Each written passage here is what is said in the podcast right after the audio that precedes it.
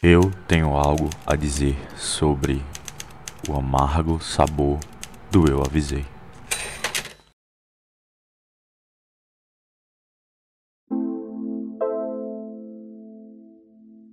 No primeiro ano do governo Bolsonaro, o PIB, Produto Interno Bruto, cresceu apenas 1,1% na comparação com 2018.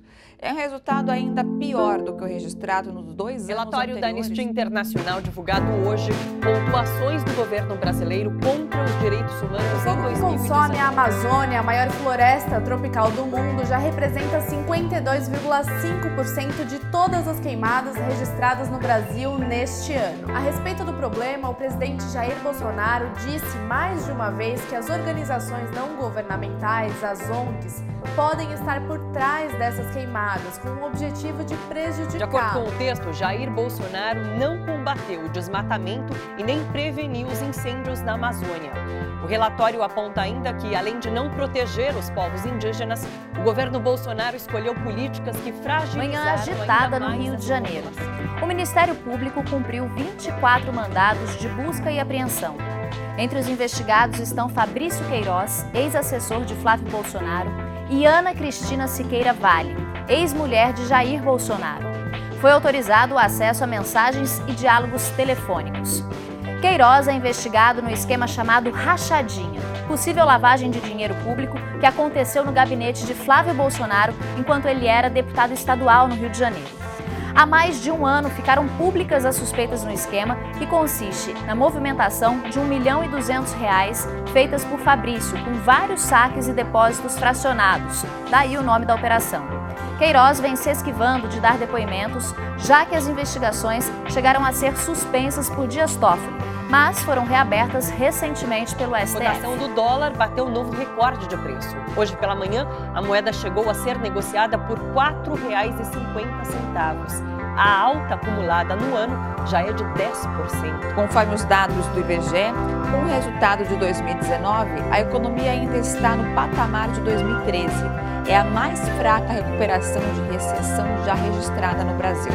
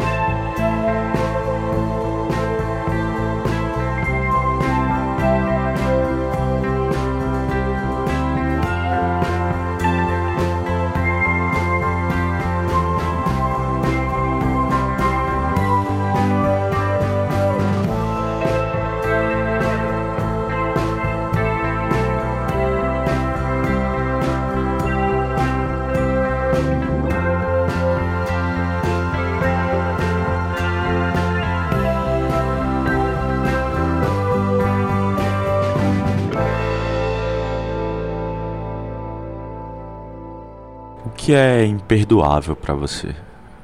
Ou melhor, qual assunto é a prioridade das prioridades e transcende a opiniões particulares? O que é que é um problema coletivo e um problema privado? Hoje eu acordei pensando nas eleições de 2018. Entre setembro e outubro daquele ano, eu vivi um período tão complicado que às vezes é até doloroso de lembrar. A dor de conviver com um mundo que parecia cada vez mais achar ok, um cara que é capaz de falar tudo o que ele já tinha falado. Eu sou favorável à tortura, tu sabe disso. E o povo é favorável a isso também. Através do voto, você não vai mudar nada nesse país. tá? Nada, absolutamente nada. Você só vai mudar, infelizmente, quando um dia nós partimos para uma guerra civil aqui dentro. E fazendo um trabalho que o regime militar não fez. Matamos 30 mil. Começando com o FHC. Não deixar para fora, não. Matando. Se vai morrer alguns inocentes, tudo bem. pela memória do coronel Carlos Alberto Brilhante Ustra, o pavor de Dilma Rousseff. O senhor acha que a presidente Dilma termina o mandato dela em 2018? Eu espero que acabe hoje, infartada ou com câncer, de qualquer maneira.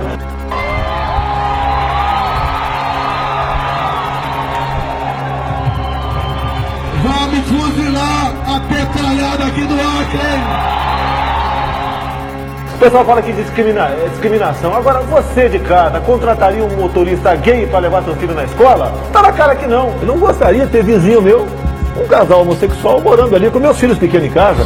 No meu tempo era coisa rara para encontrar uma, um, um gay, gay não tinha outro nome, não, uma bicha na rua, que era o comum falar, né? Era um viadinho. O filho começa a ficar meio assim, meio gayzinho, leva um couro, ele muda o comportamento dele. E se começa a ter uma amizade gay, tem tudo para ser um gay no futuro. Assim como você muda o comportamento agressivo de um garoto, se preciso for uma palmada, uma sentada nele, você muda também um comportamento um tanto quanto delicado para um homem. É que a pessoa sabe ler e escrever, que ele está livre da marginalidade. Nós temos que adotar urgentemente, sim, contra tudo e contra todos, os defensores de direitos humanos em especial, uma rígida política de controle da natalidade. Chega de nós darmos meio para que casais cada vez mais coloquem gente que não tem a mínima condição de ser cidadão no futuro. O afrodescendente mais leve lá pesava sete arrobas. Não fazem nada. Eu acho que nem para procriadores serve mais.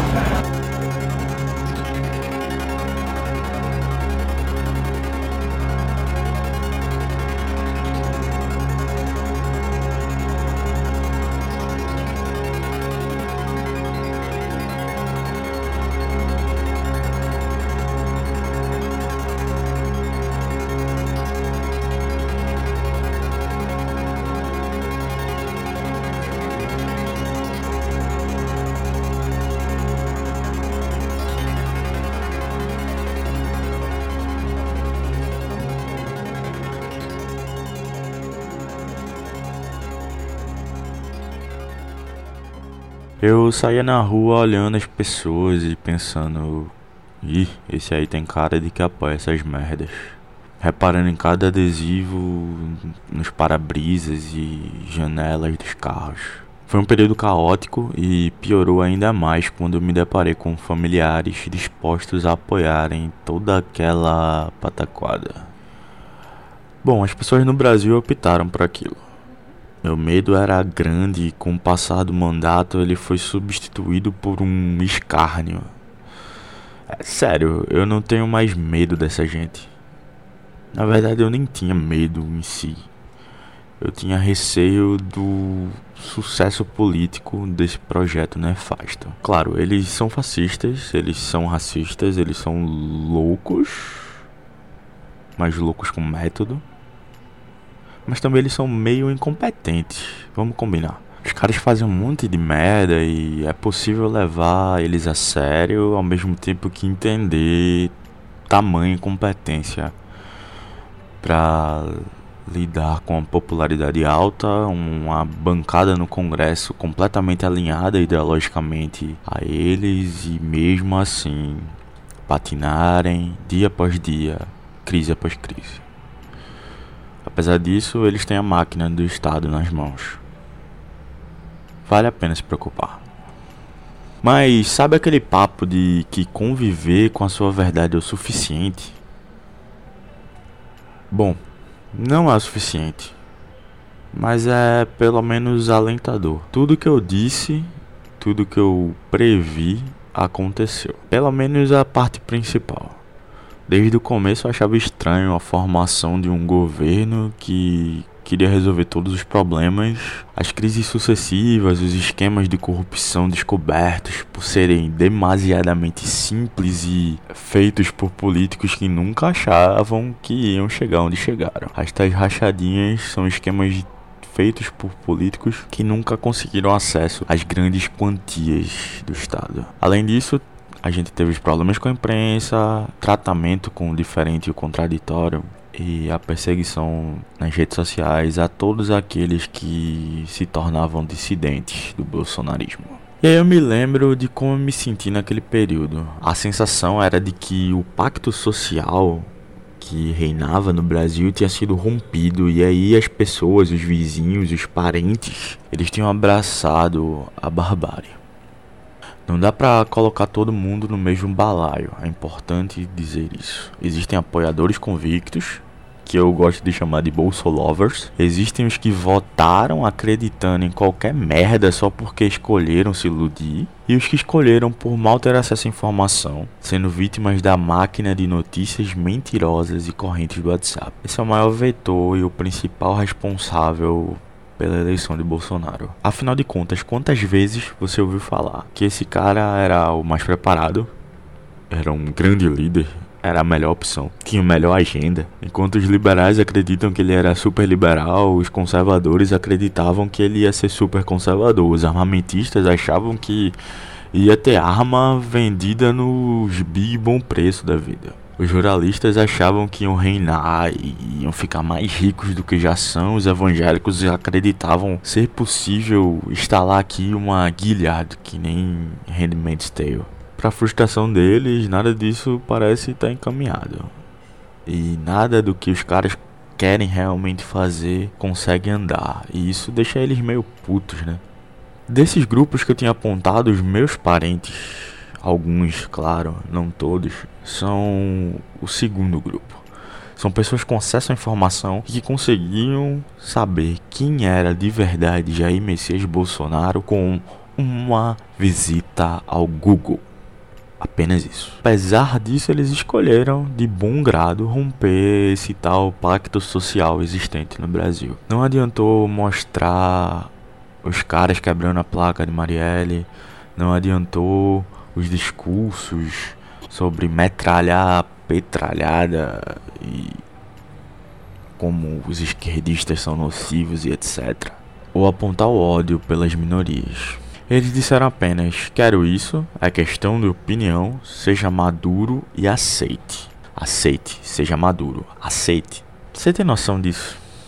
Independente dos diplomas e títulos, essa posição ela me agrediu como pessoa, sabe? Tanto faz a minha formação política, a minha formação acadêmica. É desumano você saber quem era Bolsonaro e mesmo assim optar em votar no cara.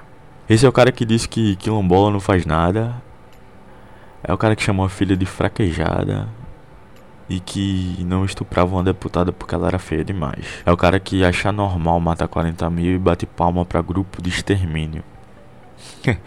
e isso tudo estava à disposição das pessoas. Essas informações elas estavam alcançáveis. Meus parentes escolheram essa palhaçada. Mesmo aqueles que dizem que não votaram ou anularam os votos. A omissão naquele período tinha um preço. Muitos deles foram na internet divulgar mentiras, falar que o candidato do PT era favorável até ao incesto e que isso ia ser legalizado. Eu lembro da raiva que eu senti naqueles dias. Hoje eu nem sinto nada, só uma pontada de incômodo. Já ouvi falar do paradoxo da intolerância? Ele fala mais ou menos sobre isso. É, você tolera as opiniões intoleráveis e defende abertamente a liberdade de expressão de todo mundo, sem exceção. E aí, quando essas opiniões desumanas, racistas, assassinas ganham poder e forma, você, o grande tolerador democrático, bastião da liberdade de expressão, é também vítima dessa merda toda. Você é caçado como a grande mídia tem sido caçada. Sua reputação vai pra lata de lixo, como as reputações de tantos bolsolovers por aí. Nando Moura, Danilo Gentili, André Guedes, Joyce, entre tantos outros. Mas é importante a gente lembrar dos que curtiam as postagens, dos que achavam graça, colocaram bandeiras e diziam abertamente que era o melhor para o país. Daqueles que não compravam tantas brigas, mas que seguiram calados enquanto o pacto social era violentado. E que no segundo turno, sem dó nem piedade, se encaminharam para as urnas eletrônicas e apertaram o número do covarde 17. Quando você se omite numa situação de justiça, você contribui para ela. E não adianta querer amenizar a situação. A cobrança da história, ela é implacável. Ninguém que te avisou precisa fazer nada. A sua própria consciência uma hora vai te alertar. Por isso eu perguntei no começo, o que é, que é imperdoável para você? Para mim, o imperdoável é você ter parentes que estavam dispostos a te mostrar as coisas, que entendiam o que estava acontecendo, e você vira as costas para esses parentes, para essas pessoas próximas, xinga esses parentes, chama eles de intolerantes, por você defender a intolerância. Isso é imperdoável para mim. Hoje, depois de quase dois anos de tudo aquilo, eu tenho essa sensação cada vez mais forte de que para mim existem limites a serem ultrapassados. O meu limite era esse, sabe? Apoiar os caras responsáveis pela queima da Amazônia, pelo trituramento da educação pública no Brasil. Apoiar caras que desmerecem a dor dos negros, que negam o Holocausto, que negam os efeitos destrutivos do racismo e da escravidão. Apoiar quem não tem nenhuma proposta e só vive de falar de Deus para ganhar voto. Esse era o meu limite. A linha foi traçada, sabe? Foi ultrapassada, foi destruída.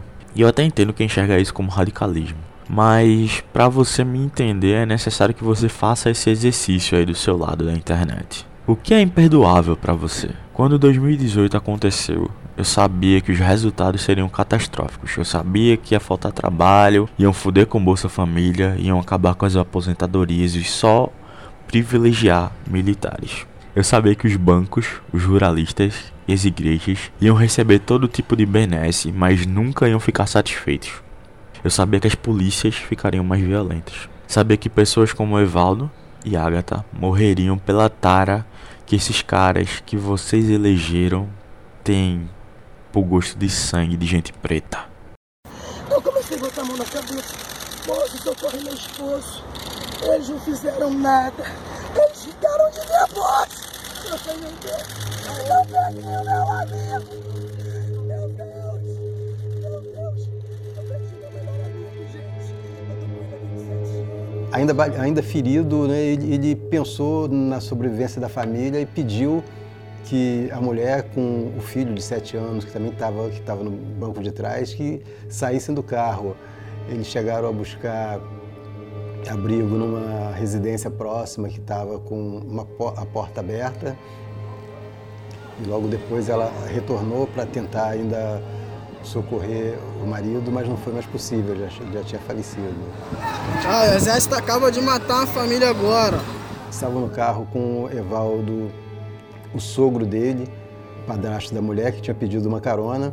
No banco de trás vinham a mulher do Evaldo, o filho de- do casal de sete anos e uma amiga da mulher dele, que também ia para o chá de bebê na Baixada Fluminense com eles. Não sei o que é isso! Não sei o que é isso! Tira foto mesmo. Filma. O menino tinha sete anos e a família diz que ainda não teve coragem de contar para ele que o pai morreu. Até porque ele viu o pai ser, ser baleado. né?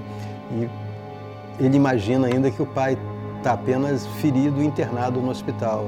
A roupa do menino, inclusive, ficou manchada com sangue do pai. Tava no carro. O meu filho tava no carro, viu tudo. Ele quer foto do pai. Eu falei que o pai tá no hospital.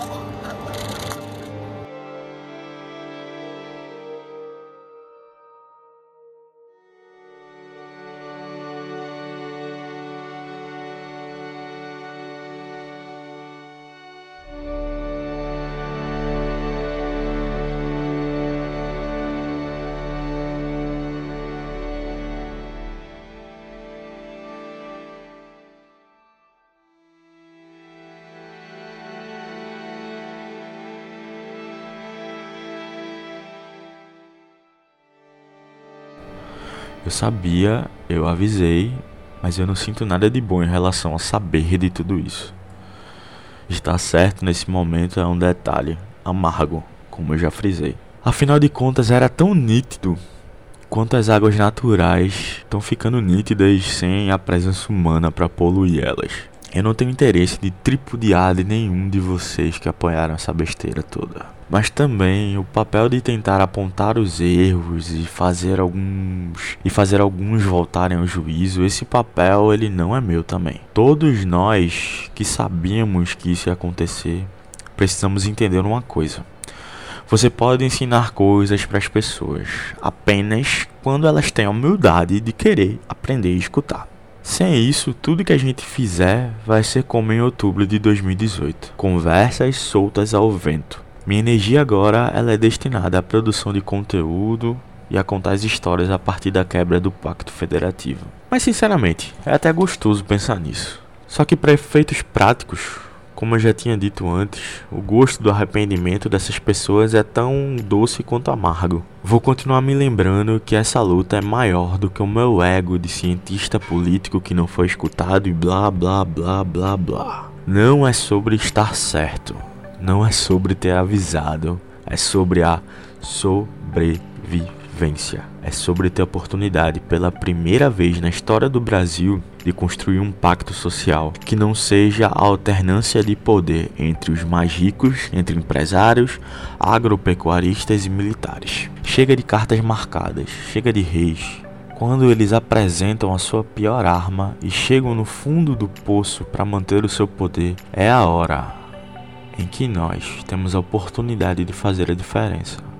Então, sinceramente, não valoriza não o arrependimento pessoal. Não deite e more nessa zona de conforto de acreditar que só ver as pessoas se arrependendo basta. Muitos que se arrependeram de votar 45 em 2014 votaram 17 em 2018. Trabalhe para que as pessoas que se arrependam percebam por elas mesmas que não foi só uma coisa isolada. E mais importante de tudo, tenha sempre na sua mente o que é importante para você. As pessoas elas seguem projetos, as pessoas seguem ideias, principalmente quando elas forem sólidas. Alan Moore escreveu em V de Vingança que ideias são a prova de balas. E a coletividade ela é uma ideia. E por mais que os caras berrem, atirem e tentem destruir através de livros cheios de mentiras que vocês podem ver espalhados pelas livrarias do país, essas ideias coletivas vão salvar o nosso povo coletivo ele vai salvar o Brasil. Porque o coletivo ele não se cansa.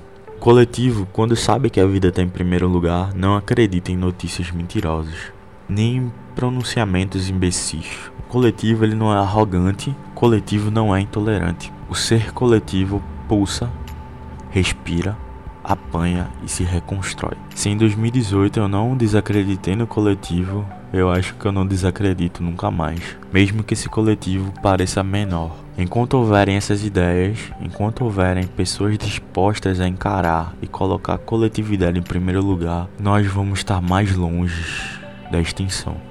Nós ainda teremos a luz da filosofia de Ubuntu em nossos atos. Eu sou porque nós somos. Quer eles, todos eles, queiram ou não. E aí, sobre essa questão específica, vocês podem me cobrar depois. Vai ser gostoso dizer que eu avisei.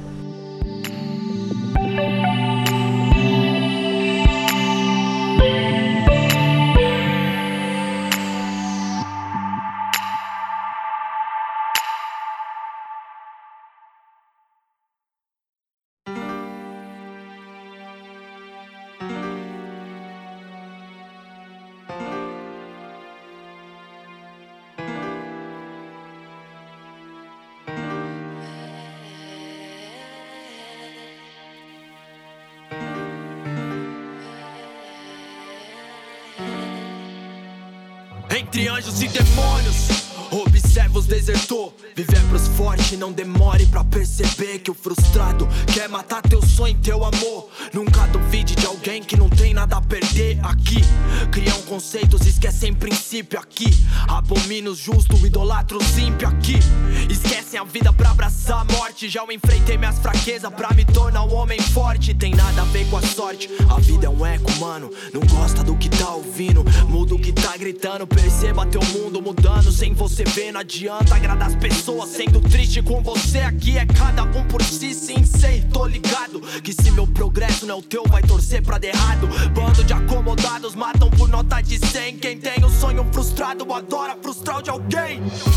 Se o mundo inteiro pudesse me ouvir e entender que a vida é uma missão, que a gratidão vem a cada sorriso e que o falecer habita nas mágoas. Se o mundo inteiro pudesse me ouvir e a vida é uma missão, que o murmurar vai te diminuir e que os profetas andam sobre as águas. Esse é o podcast e eu tenho algo a dizer.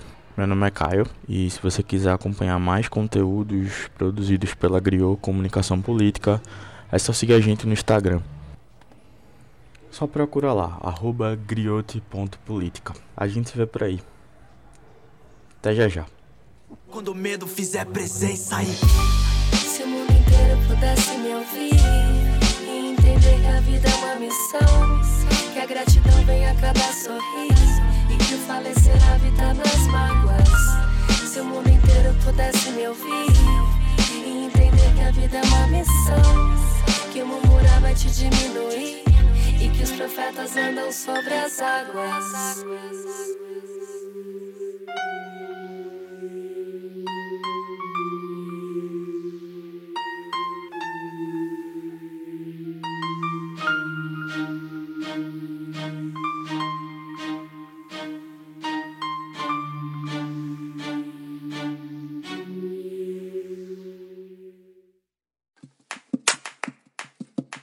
Esse podcast é editado pela Griot Comunicação Política.